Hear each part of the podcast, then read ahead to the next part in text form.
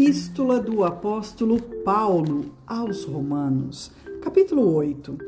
Nenhuma condenação para os que estão em Cristo Jesus. Portanto, agora nenhuma condenação há para os que estão em Cristo Jesus, que não andam segundo a carne, mas segundo o Espírito. Porque a lei do Espírito de vida em Cristo Jesus me livrou da lei, do pecado e da morte.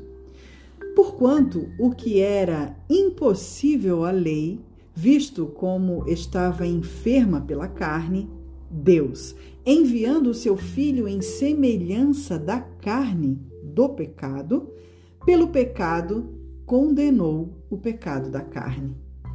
Para que a justiça da lei se cumprisse em nós, que não andamos segundo a carne, mas segundo o Espírito. Porque os que são segundo a carne inclinam-se para as coisas da carne, mas os que são segundo o Espírito, para as coisas do Espírito. Porque a inclinação da carne é morte, mas a inclinação do Espírito é vida e paz. Porquanto a inclinação da carne é inimizade contra Deus pois não é sujeita à lei de Deus, nem em verdade o pode ser. Portanto, os que estão na carne não podem agradar a Deus. Vós, porém, não estáis na carne, mas no espírito, se é que o espírito de Deus habita em vós. Mas se alguém não tem o espírito de Cristo, esse tal não é dele. E se Cristo está em vós, o corpo, na verdade, está morto por causa do pecado, mas o espírito vive por causa da justiça. Filhos de Deus. De maneira que, irmãos, somos devedores, não a carne, para viver segundo a carne. Porque se viverdes segundo a carne, morrereis. Mas, se pelo Espírito mortificardes as obras do corpo, vivereis. Porque todos os que são guiados pelo Espírito de Deus, esses são filhos de Deus.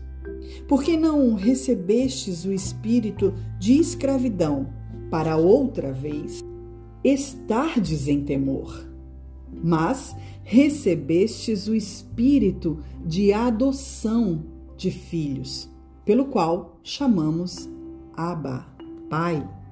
O próprio Espírito testifica com o nosso espírito que somos filhos de Deus. E se nós somos filhos, somos logo herdeiros também, verdadeiramente herdeiros de Deus e co-herdeiros de Cristo se é certo que com ele padecemos, para que também com ele sejamos glorificados. Porque para mim tenho por certo que as aflições deste tempo presente não são para comparar com a glória que nos há de ser revelada. Porque a ardente expectação da criatura espera a manifestação dos filhos de Deus porque a criação ficou sujeita à vaidade, não por sua vontade, mas por causa do que a sujeitou. Na esperança de que também a mesma criatura seja libertada da servidão da corrupção para a liberdade da glória dos filhos de Deus. Porque sabemos que toda a criação geme e está juntamente com dores de parto até agora. E não só ela, mas nós mesmos, que temos as primícias do Espírito. Também gememos em nós mesmos, esperando a adoção, a saber, a redenção do nosso corpo. Porque em esperança fomos salvos. Ora, a esperança que se vê não é esperança, porque o que alguém vê, como também o esperará. Mas se esperamos o que não vemos, com paciência o esperamos. a intercessão do Espírito. E da mesma maneira, também o Espírito ajuda as nossas fraquezas, porque não sabemos o que havemos de pedir como convém, mas o mesmo Espírito intercede por nós com gemidos inexprimíveis. E aquele que examina os corações sabe qual é a intenção do Espírito. E é ele que, segundo a Deus, intercede pelos santos. E sabemos que todas as coisas contribuem juntamente para o bem daqueles que amam a Deus, daqueles que são chamados segundo o seu propósito. Porque os que dantes conheceu também os predestinou para serem conformes à imagem de seu filho, a fim de que ele seja o primogênito entre muitos irmãos. E ao que predestinou a estes, também chamou. E aos que chamou, a estes, também justificou. E aos que justificou, a estes, também glorificou. Mais do que vencedores. Que diremos, pois, a estas coisas?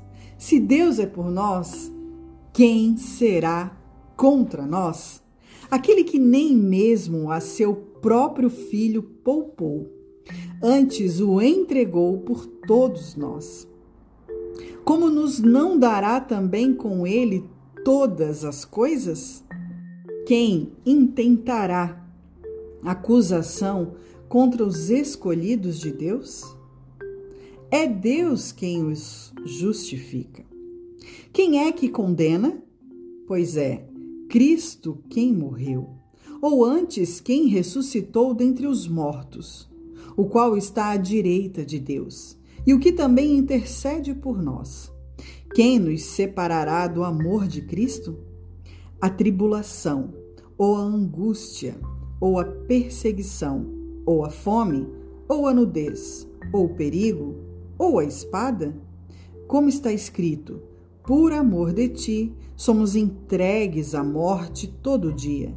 Somos reputados como ovelhas para o matadouro.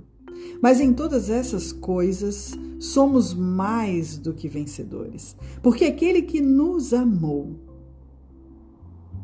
porque eu estou certo de que nem a morte, nem a vida, nem os anjos, nem os principados, nem as potestades, nem o presente, nem o porvir, nem a altura, nem a profundidade, nem alguma outra criatura nos poderá separar do amor de Deus, que está em Cristo Jesus, nosso Senhor.